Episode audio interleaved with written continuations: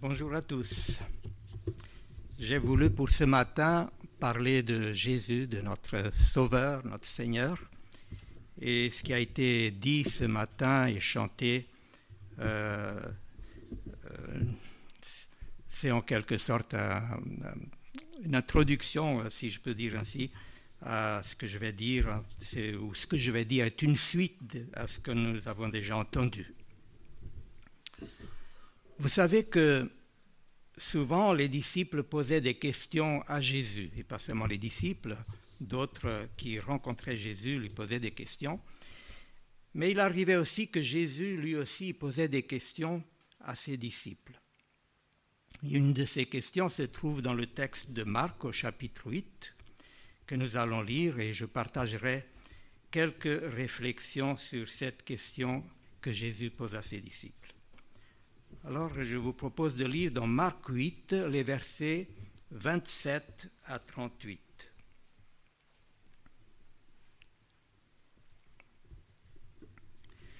Jésus s'en alla avec ses disciples dans les villages de Césarée de Philippe, et il leur posa en chemin cette question Qui suis-je au, dire des hommes?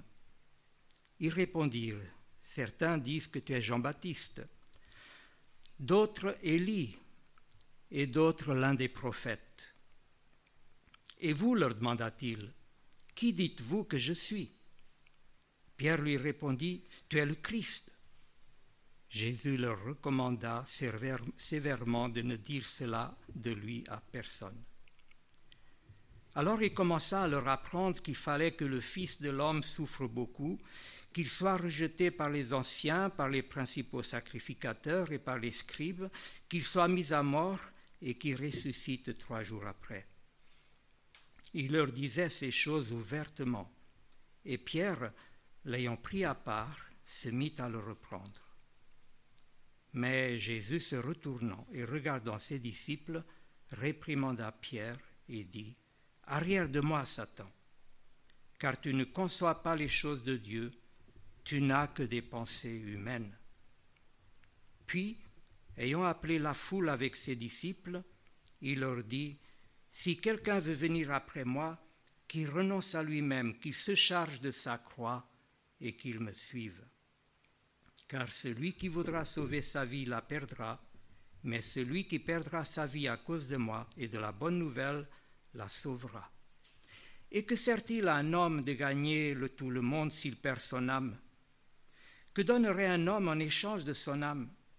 Car quiconque aura honte de moi et de mes paroles au milieu de cette génération adultère et pécheresse, le Fils de l'homme aura aussi honte de lui quand il viendra dans la gloire de son Père avec les saints anges.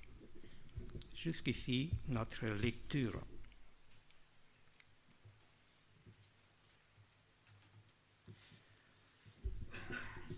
La question qui donc est Jésus? Beaucoup de gens se la posent aujourd'hui. Mais nous venons de voir par la lecture de ce texte qu'elle n'est pas d'aujourd'hui. Et en 2000 ans, cette question a dû être posée des milliers, sûrement des millions de fois. C'est bien la preuve que, euh, de la confusion qu'il y a autour des opinions concernant la personne de Jésus. Et Jésus se rend bien compte que son identité pose problème à ses contemporains. C'est pourquoi il pose la question aux apôtres qui sont autour de lui. Que disent les gens à mon sujet? Qui suis-je d'après eux? Ensuite, il devient plus personnel et leur demande encore, voilà donc ce que pensent les gens. Mais vous, qui dites-vous que je suis L'opinion des apôtres était bien sûr importante pour Jésus, et aujourd'hui c'est certain, c'est notre opinion à nous qui l'intéresse. Et vous, qui dites-vous que je suis? Et nous, qui disons-nous qu'il est? Si nous posons la question à ceux qui nous entourent, beaucoup diront de lui qu'il était un grand maître de moralité, un pacifiste, un sage, un grand leader religieux, et certains vont jusqu'à dire que c'était un révolutionnaire ou un imposteur. Mais nous qui connaissons Jésus-Christ, nous qui savons ce que la parole de Dieu dit à son sujet, Nous qui avons été baptisés après avoir cru euh, ce qui est écrit dans Acte 4 au verset 12, que c'est en lui seul que se trouve le pardon des péchés, qui, que disons-nous qu'il est? À la question de Jésus, Pierre répond spontanément, Tu es le Christ, ce qui veut dire Tu es le Messie. Et Pierre reconnaît ainsi que Jésus est celui que Dieu devait envoyer et qu'Israël attendait depuis des siècles, le Sauveur promis. Pierre avait raison. Il a répondu juste. Il a dit juste. Et Jésus le félicite d'ailleurs. Mais si Jésus le félicite, ce n'est pas parce que Pierre avait bien appris sa leçon. Il le déclare bien heureux parce que, dit-il, il n'a pas compris ça par lui-même. C'est mon Père céleste qui te l'a révélé. C'est Matthieu qui ajoute ce complément au propos de Jésus dans son évangile au chapitre 16, verset 17. C'est mon Père céleste qui te l'a révélé. Jésus ne contredit donc pas Pierre, il ne le corrige pas. Et toujours selon Matthieu, Pierre lui avait dit, Tu es le Christ, le Fils de Dieu vivant. Jésus accepte donc la réponse de Pierre. Et nous aussi, quand nous disons que Jésus est le Christ, qu'il est celui que Dieu a envoyé, le Fils de Dieu, nous disons juste nous aussi. Pourtant, frères et sœurs, ce texte révèle quelque chose de très important qui devrait nous interpeller. Il nous fait comprendre en fait que des réponses faciles ne suffisent pas. Savoir que Jésus est le Christ ne suffit pas. Pierre répond, Tu es le Messie, tu es le Fils de Dieu vivant. Mais le texte montre que Pierre dit ça sans avoir vraiment compris ce que cela voulait dire, sans comprendre ce que, ce que cela signifiait en vérité que Jésus soit le Christ parce que Pierre ne l'a pas compris, très peu de temps après, le Seigneur va être obligé de faire quoi? De le reprendre. Et il le reprend sévèrement. Jésus venait pourtant de lui adresser des paroles bien encourageantes juste avant, des paroles qui font plaisir à entendre pour un disciple. Mais très peu de temps après ces paroles encourageantes, tous ceux qui sont présents vont sûrement être impressionnés par les propos de Jésus qui dit à Pierre, Arrière de moi, Satan, éloigne-toi de moi, tu es un obstacle à ma mission. Tes pensées ne sont pas celles de Dieu, ce sont des pensées toutes humaines. Aucun de nous, j'en suis certain, ne voudrait entendre le Seigneur lui dire ça. Mais si Jésus a dit ça à Pierre, c'est qu'il discerne immédiatement dans les paroles de son disciple une nouvelle tentation du diable à son égard. Le diable essaye de détourner Jésus de sa mission de la croix. Il prétend offrir à Jésus un chemin plus facile, comme il avait fait déjà quelque temps auparavant dans le désert. Et il se sert maintenant de son disciple. Jésus venait de dire à Pierre et aux autres disciples que le Messie allait être rejeté par le peuple, qu'il allait beaucoup souffrir, qu'il serait même mis à mort. Et à nouveau la réaction de Pierre a été immédiate. Non, non, Seigneur, ça ne t'arrivera pas, jamais. Et le texte ajoute que Pierre prend Jésus à part et discrètement se met à lui faire des reproches. Voyons, Seigneur, qu'est-ce que tu dis là? Réfléchis donc un peu, ça ne peut pas t'arriver. Peut-on dire non à celui qu'on appelle Seigneur et qu'on vient de, reconnaître comme étant le Christ? Peut-on faire des reproches à celui qu'on vient de reconnaître comme étant le Fils de Dieu vivant? C'est ce que Pierre a fait. Et ce n'est sûrement pas pour rien que le Saint-Esprit a voulu que ce que trois des quatre évangiles nous rapportent cet incident. Veut-il que nous aussi nous réfléchissions à la question, à cette question de Jésus, et vous, qui dites-vous que je suis? Il y a un petit détail dans le texte, dans le texte que je trouve intéressant et qui passe parfois un peu inaperçu. Regardez ce qui est dit au verset 33.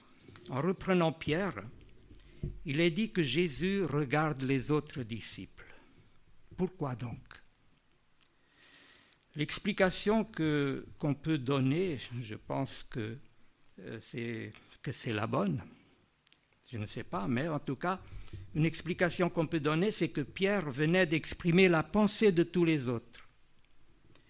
Le même esprit qui animait Pierre était certainement en train de contaminer tous les autres disciples. Et je crains que de la même manière que Jésus a dû reprendre Pierre et les autres disciples, je crains que parfois il soit obligé de reprendre beaucoup de ses disciples aujourd'hui. Peut-être obligé de nous reprendre, nous, si nous n'avons pas bien compris ou si nous avons oublié ou négligé ce que cela signifie pour nous, pour nous que Jésus soit le Christ, le Messie. Nous ne pouvons pas nous contenter d'une opinion vague, comme c'est le cas aujourd'hui pour tant de gens. Et même parmi les chrétiens, il faut le reconnaître. Et alors que nous parlons de Christ, il est nécessaire que nous soyons conscients que nous ne sommes pas en train de parler de n'importe qui. Nous ne sommes pas en train de parler ni d'un humaniste, ni d'un grand sage, ni d'un prophète, ni même d'un homme exceptionnel qui, avec l'aide de Dieu, a pu accomplir toute la volonté de Dieu, toute la loi. De qui parlons-nous? Nous sommes en train de parler de celui qui est né d'une vierge, de celui qui a été conçu par le Saint-Esprit et dont la venue était annoncée depuis 4000 ans. Et né d'une vierge, Jésus est encore celui qui, en tant qu'homme, a été tenté en toutes choses comme nous, et il n'a jamais péché. Jamais, pas une seule fois, est-il dit dans Hébreu 4, verset 15. Rappelez-vous comment c'était dans le Jardin d'Éden. La présence de Dieu était constante dans ce jardin. La lumière de sa présence entourait et éclairait en permanence Adam et Ève. Rien ne venait troubler leur vie paisible, leur vie passionnante. Il ne manquait de rien. Dans ce jardin, leur bonheur était parfait. Ils ont été tentés une fois, et qu'est-il arrivé Ils ont péché. Jésus, lui, dans le désert, dans le dépouillement et la dureté de la solitude du désert, Jésus n'a pas été tenté une fois, deux fois, ni même dix fois, mais durant quarante jours et quarante nuits. Il y manquait de tout. Satan et ses ténèbres rôdaient constamment autour de lui. Mais tenté pendant quarante jours et quarante nuits, il n'a pas péché. Et il ne péchera pas une seule fois durant toute sa vie sur terre. C'est de ce Jésus que nous aimons parler le dimanche matin. De celui qui, après une vie pure, est mort de la mort la plus honteuse, la mort sur la croix du calvaire. Les sculpteurs de pierre et de bois, quand ils présentent Jésus sur la croix, ils l'habillent toujours d'un tissu autour des reins pour cacher sa nudité.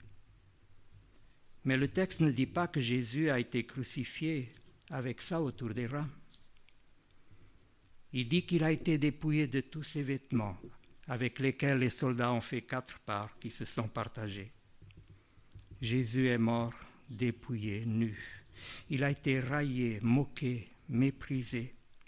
Il a souffert la honte pour toi et pour moi. Pensons aussi à ce qu'a fait Pilate. Les évangiles laissent entendre que, sous prétexte de vouloir libérer Jésus, Pilate l'a sûrement fait souffrir bien plus que ce que lui-même aurait voulu. Il espérait que la vision de Jésus ensanglanté susciterait la pitié de la foule, cette foule hystérique qui l'accusait sans raison. Ils vont quand même se dire que ça suffit. Ils vont demander sa libération, devait se dire Pilate. Mais non. La souffrance du Seigneur n'a suscité la moindre compassion chez ceux qui provoquaient et ceux qui assistaient à un tel spectacle. Nous savons qu'il y a eu d'autres crucifixions à cette époque et les deux brigands crucifiés au même temps que Jésus nous le rappellent. Mais ils n'ont pas subi le même sort que Jésus. Le traitement subi par Jésus était unique. Avant même de prendre le chemin du calvaire, il était déjà épuisé, exténué par une nuit blanche et les meurtrissures de son corps ensanglanté. Comment pouvait-il porter la croix sur un dos lacéré par le fouet? Le Seigneur Jésus, dont le cœur éclatait de lumière, de bonté, d'amour, a souffert, a souffert tout ça pour nous. Il a voulu vivre tout ça pour nous. Pourquoi? Mais pourquoi donc? Parce qu'il est le Christ. Parce qu'il est le Messie. Voilà la réponse. Voilà la raison de son abnégation. La raison du don total de lui-même. Il fallait que le Christ souffre ces choses. C'est lui-même qui le dit, qu'il a dit après sa résurrection dans Luc 24. Il le fallait. Mais Pierre n'avait pas saisi tout cela quand il a dit à Jésus qu'il était le Christ. Jésus venait pourtant de lui dire, d'expliquer aux disciples ce qui, allait, arriver et quelles seraient les implications pour lui, le Christ. Il leur disait ces choses clairement, ouvertement. Nous l'avons vu au verset 32 de Marc 8. Il ne leur a pas caché ce qui allait arriver. Comprenez une chose, leur dit-il, parce que je suis le Christ, j'aurai à passer par tout cela. Je dois beaucoup souffrir, je serai fait prisonnier, je serai mis à mort, mais le troisième jour je ressusciterai. Jésus ne fait en fait que confirmer ce que la parole de Dieu disait à son sujet. Et Pierre le reconnaîtra plus tard quand il va écrire son épître à Pierre au chapitre 1. Jésus leur explique donc que le Messie va et doit souffrir, mais Pierre ne comprend pas que c'était nécessaire. Nécessaire qu'il souffre à sa place, nécessaire qu'il paye le prix de sa condamnation. Et parce que Pierre ne comprenait pas, il a pris Jésus à part pour lui dire, non Seigneur, ce que tu dis n'aura pas lieu, cela ne t'arrivera pas. Pourquoi passer par là? Pourquoi souffrir? Pourquoi la croix? Tu as le pouvoir de refuser tout ça, d'éviter un tel sort. Cela ne t'arrivera pas. Et Jésus reprend donc Pierre, mais il ne le fait pas n'importe comment.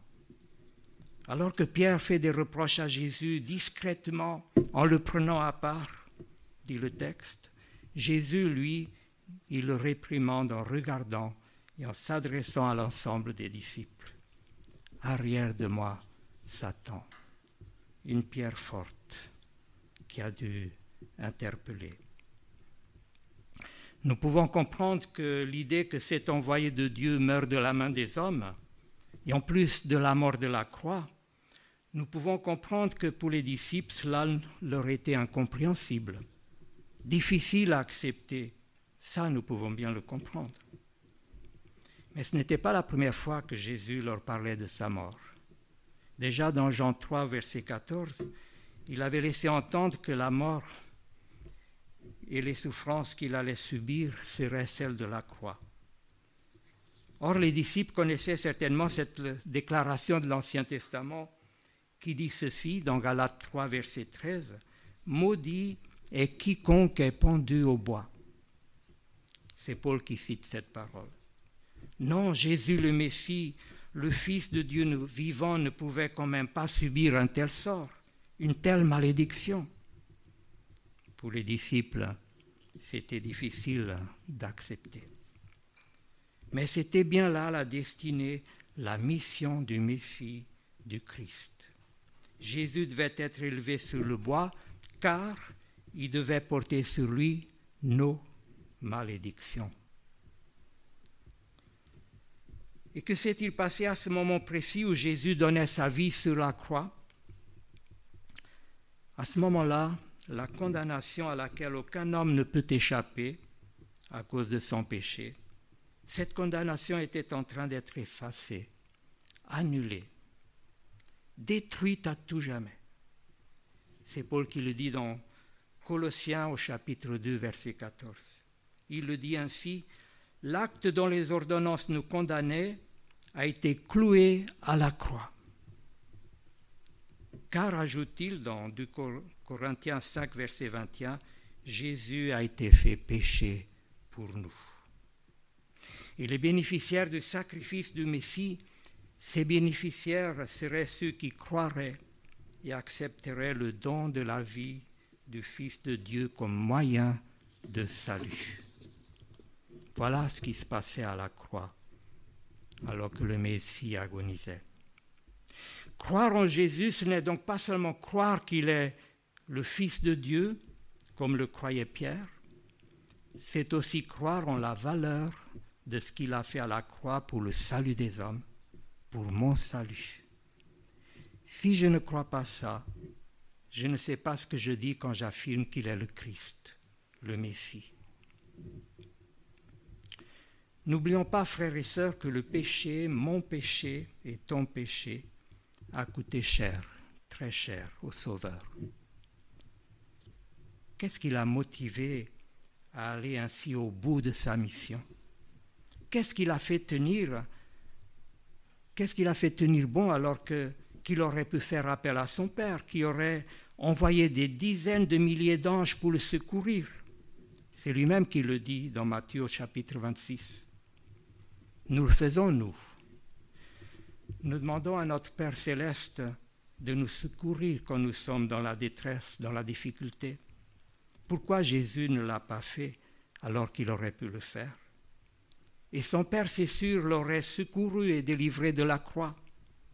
Mon Père m'exauce toujours, a-t-il dit un jour dans Jean chapitre 11. Jésus ne l'a pas fait parce qu'à ce moment-là, alors qu'il était sur la croix, il ne pensait pas à lui, mais à nous. Si je peux être réconcilié avec Dieu, si tu peux être réconcilié avec Dieu, c'est parce qu'il a beaucoup pensé à toi et à moi alors qu'il était sur la croix. Il nous a aimés jusqu'à la fin, jusqu'à son dernier souffle. Sur la croix, il nous voyait déjà sauvés, libérés. Il nous voyait déjà au ciel avec lui, auprès de lui. Et il devait avoir cette pensée qu'il a soutenue jusqu'au bout. Ça vaut la peine. Ça vaut la peine. C'était le but de Jésus en venant sur terre. Nous libérer, nous sauver de nos péchés, des ténèbres, de la mort éternelle, de l'enfer. Et pour que cela soit possible, pour que la grâce puisse nous être accordée, il fallait qu'il aille au bout du don de lui-même. Aujourd'hui, on ne parle plus beaucoup de l'enfer. C'est rare, il faut le reconnaître. Peut-être parce qu'on a peur que ça vide les églises ou, ou qu'on soit taxé d'arriéré, de démodé. Ou alors c'est parce qu'il faut parler positif surtout ne rien dire qui puisse troubler. C'est bien plus simple et agréable de dire simplement que Dieu nous a sauvés de nos péchés, parce qu'il nous aime, qu'il a donné sa vie pour que mes péchés puissent être pardonnés. Et je comprends bien, comprends bien, il faut proclamer cela haut et fort. Ça fait partie de la bonne nouvelle.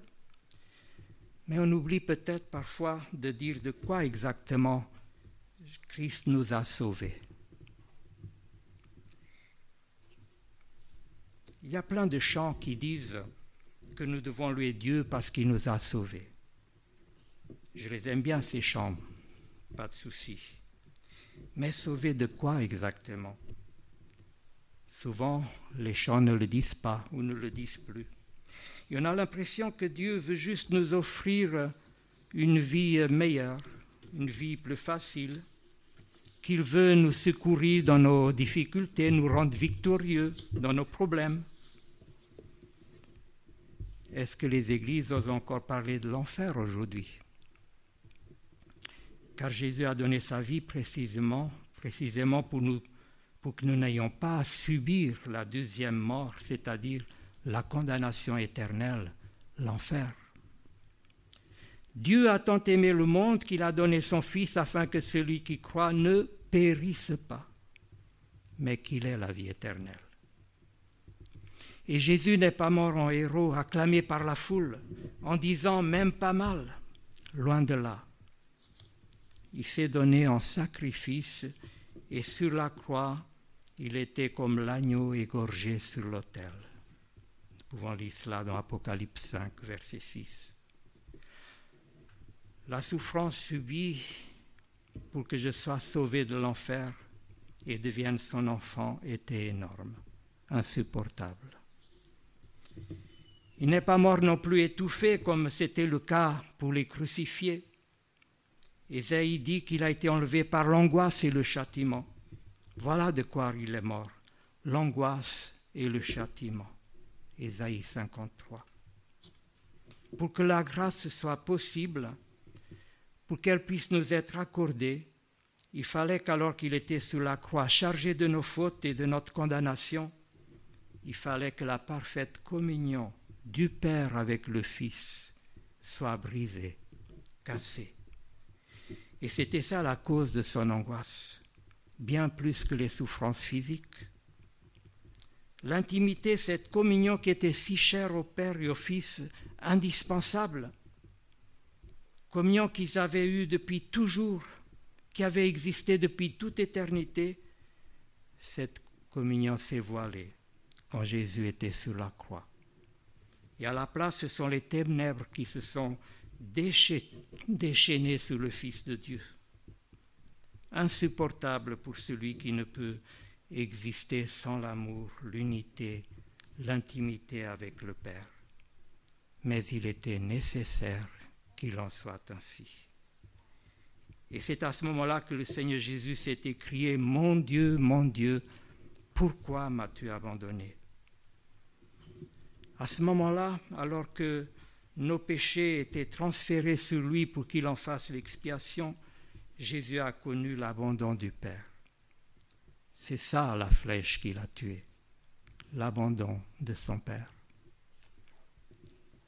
Pensons alors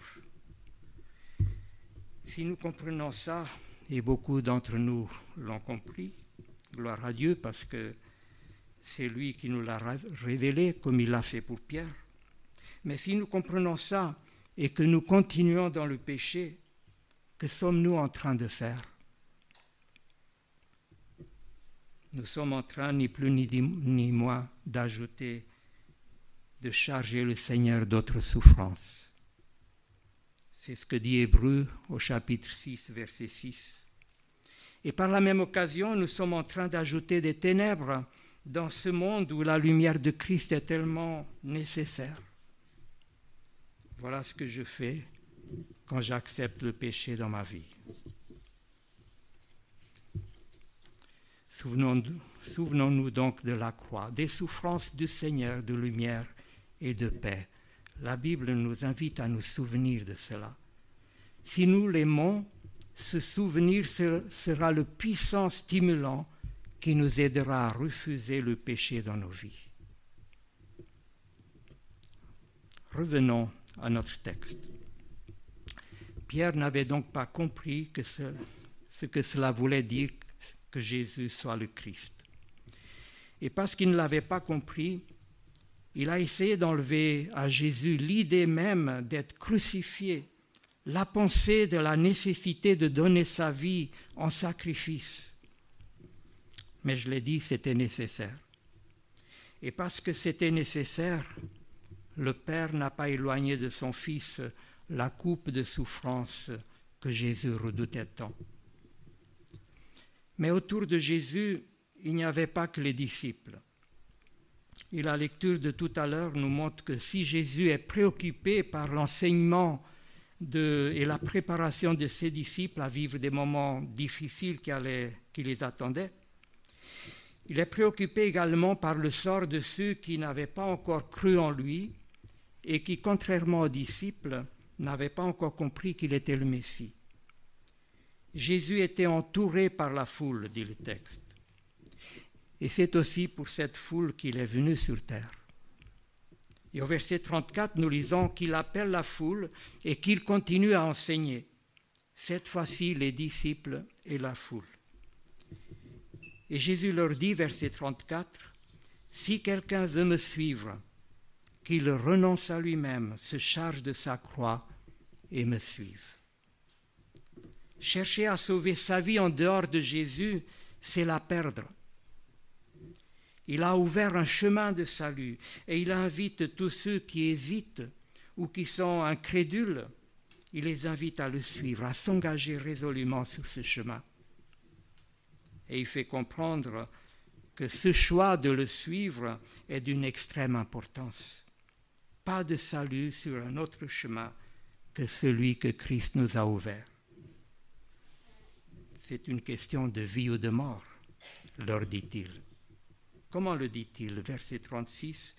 Que sert-il à un homme de gagner le monde entier s'il perd son âme? La mort perd son âme. L'enfer. C'est ça le projet de Satan pour l'humanité. Dans 2 Corinthiens 2, au verset 11, Paul parle des intentions du diable. Intentions, dit-il, que nous ne devons pas ignorer. Voilà donc ce que le diable vise pour nous depuis ce jour où Adam et Ève ont cédé à la tentation, se sont laissés, séduire par ses propositions. Mais la parole de Dieu nous dit aussi que depuis ce jour, Dieu, lui, il refuse de laisser une telle victoire au diable. Et Jésus a fait ce qu'il fallait pour pouvoir offrir à l'homme une vie nouvelle nous sauvant de la puissance de perdition de Satan. Il nous a fait passer du monde des ténèbres à celui de son admirable lumière. 1 Pierre 2, verset 9. Alors posons-nous quand même cette question. Sommes-nous en train d'expérimenter cette vie nouvelle que Jésus nous a acquise? Parce que voyez-vous, tant que je ne comprends pas vraiment ce que cela signifie que Jésus soit le Christ, je ne peux pas vraiment l'expérimenter, cette vie nouvelle. Pour que nous soyons touchés par l'œuvre de Jésus, pour que l'Esprit de Dieu puisse nous conduire toujours plus loin dans la communion avec le Père, avec le Père céleste, nous avons besoin de renoncer à nous-mêmes. Si quelqu'un veut me suivre, qui renonce à lui-même, qui se charge de sa croix et qu'il me suive. Renoncer à soi-même, c'est se dépouiller de ce que faisait ma vie autrefois sans Dieu. C'est se dépouiller, renoncer à ma vie ancienne pour vivre une vie nouvelle qui est celle de Christ. Vie qu'il peut nous donner parce que face à la mort et les souffrances terribles qu'il fallait affronter, il n'a pas cédé à la tentation de sauver sa propre vie. Satan lui avait proposé, Pierre le lui avait proposé, et il n'a pas cédé à cette tentation. Que Dieu nous aide à comprendre ça. Jésus n'a pas cédé à la tentation de sauver sa propre vie parce qu'il est le Christ, le Messie, et il fallait qu'il aille jusqu'au bout de sa mission parce qu'il nous aimait. Et aujourd'hui, il nous propose un échange. Un échange où nous sommes gagnants à 100%. Il nous dit, je meurs de la mort qui devait être la tienne. Je meurs de votre mort, celle qui vous était destinée à cause de votre péché, pour que maintenant, à partir de maintenant, vous viviez ma vie. Je prends sur moi ton péché et en échange, je te donne mon esprit. N'est-ce pas un échange merveilleux qu'il nous propose là? Il enlève de nous le péché il nous offre, nous propose à la place quoi? Lui-même. Lui-même. Lui-même dans nos vies. Il enlève de nous le péché et nous donne son esprit pour qu'il habite en nous, pour qu'il nous transforme à l'image de son Fils. Nous étions morts dans nos péchés, Éphésiens chapitre 2, mais Christ nous a donné sa vie.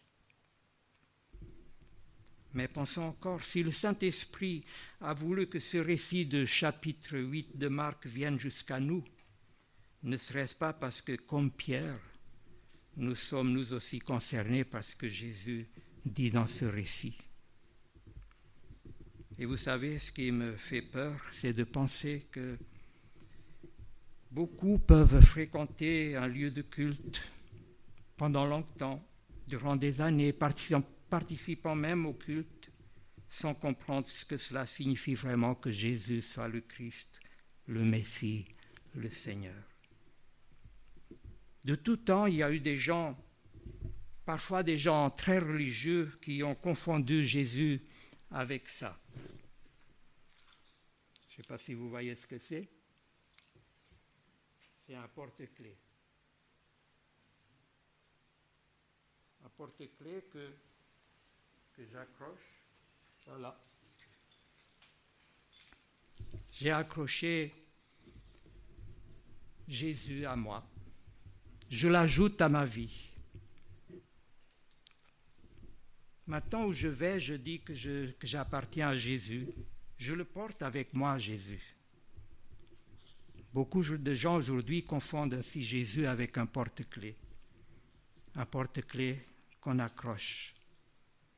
C'est une des choses que Jésus voulait que ses disciples comprennent. Il n'est pas venu dans ce monde pour que je l'ajoute à ma vie. Judas l'a fait. Judas, durant trois ans, l'a fait.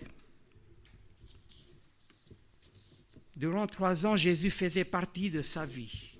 Mais Jésus est venu dans ce monde pour qu'il soit ma vie pour qu'il soit ma vie. C'est ce que l'apôtre a voulu dire aux chrétiens de la ville de Philippe quand il leur a dit, Christ est ma vie. Si Jésus n'est pas ma vie, mais juste quelque chose que j'ai ajouté à tant d'autres choses qui font partie de ma vie, ai-je bien compris ce que c'est qu'appartenir à Christ et non plus à moi-même? Nous pouvons l'appeler Christ sans avoir idée de ce que cela signifie. C'est ce qu'a fait Pierre. Et nous le faisons nous aussi quand nous oublions, quand nous négligeons la réalité du prix, de l'énorme prix que Jésus a payé pour notre âme.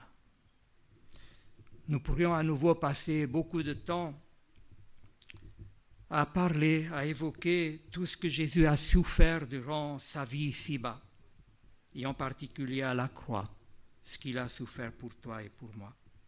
Il est mort d'angoisse à la croix, nous l'avons dit tout à l'heure. C'est terrible, insoutenable. Mais si nous commençons à détailler, les souffrances, ces souffrances pour avoir une idée de ce qu'elles ont été, cela devient vite insupportable. J'ai parlé du fouet qui a lacéré son, son dos, sur lequel on a chargé la croix. Il y avait aussi la couronne d'épines. Si elle est restée sur la tête, c'est parce qu'on l'a bien enfoncée pour qu'elle ne tombe pas. Pouvons-nous imaginer ces souffrances? Ensuite, les clous qui le clouent à la croix. Cette croix qu'il avait déjà fait tant souffrir sur le chemin jusqu'au sommet du Golgotha. Et par-dessus tout cela, le mépris, le rejet, la honte, la haine, d'un peuple qui disait l'attendre, l'abandon, la trahison de ceux qu'il a tant aimés. Pouvons-nous imaginer un instant que le Père aurait permis ça si ce n'était pas nécessaire? Mon fils bien-aimé, c'est ainsi qu'il l'appelait, éternellement aimé, l'objet de son amour de toute éternité. La seule raison pour laquelle le Père a permis et voulu que son Fils vive ça, c'était son désir de nous délivrer de quelque chose d'analogue. d'analogue, mais qui dure non pas une journée, mais le reste de l'éternité. Le calvaire a été un moment d'abandon qui a causé une terrible souffrance au Fils de Dieu. Ça peut nous aider à comprendre ce que ça peut être une éternité de séparation de Dieu, de son royaume de lumière. Jésus est venu pour nous délivrer d'une éternité de souffrance. Si nous n'acceptons pas l'échange que Jésus nous propose, nous rejetons son amour et méprisons le prix qu'il a payé. La grâce nous est offerte, proposée gratuitement. C'est aujourd'hui le jour de grâce, le jour du salut, écrit l'auteur de la lettre aux Hébreux chapitres 3 et 4. Ce jour se présentera-t-il de nouveau à nous? Aucun de nous ne peut le dire. Jésus n'est donc pas quelque chose que nous ajoutons à notre vie. Si nous disons connaître le Christ et ne renonçons pas à ces petits porte-clés que Satan nous propose, nous conseille de prendre et d'accrocher à nous, à nos vies, si nous ne renonçons pas à nous-mêmes, à ces pratiques qui révèlent un cœur partagé, comment, pouvons-nous vivre et expérimenter la vie abondante promise. Et Jésus voulait que cela soit bien clair pour ses disciples et la foule qui le suivait et qui cherchait avant tout les miracles et autres avantages sans vraiment chercher à savoir et à comprendre qui il était vraiment. Encore une question et je termine. C'est quoi renoncer à soi-même? À quoi devons-nous renoncer pour suivre Jésus-Christ?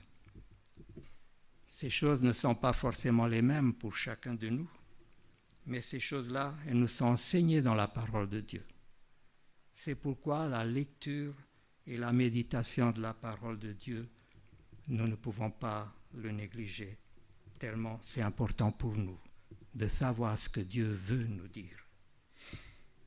Et cette lecture, cette méditation, elle ne doit pas être faite par obligation, mais par le réel désir de comprendre ce que Dieu veut et a à nous dire. Vous voyez combien nous sommes, nous aussi, concernés par ce texte de Marc 8. Si, si nous comprenons ce que cela veut dire que Jésus est le Christ, le Fils de Dieu vivant, alors nous rechignerons moins quand il s'agit de lui obéir et au lieu de contester sa parole, nous aurons du plaisir à l'aimer, à la serrer dans notre cœur pour ne pas pécher contre Dieu, comme le dit le psalmiste au psaume 119. Et vous, qui dites-vous que je suis?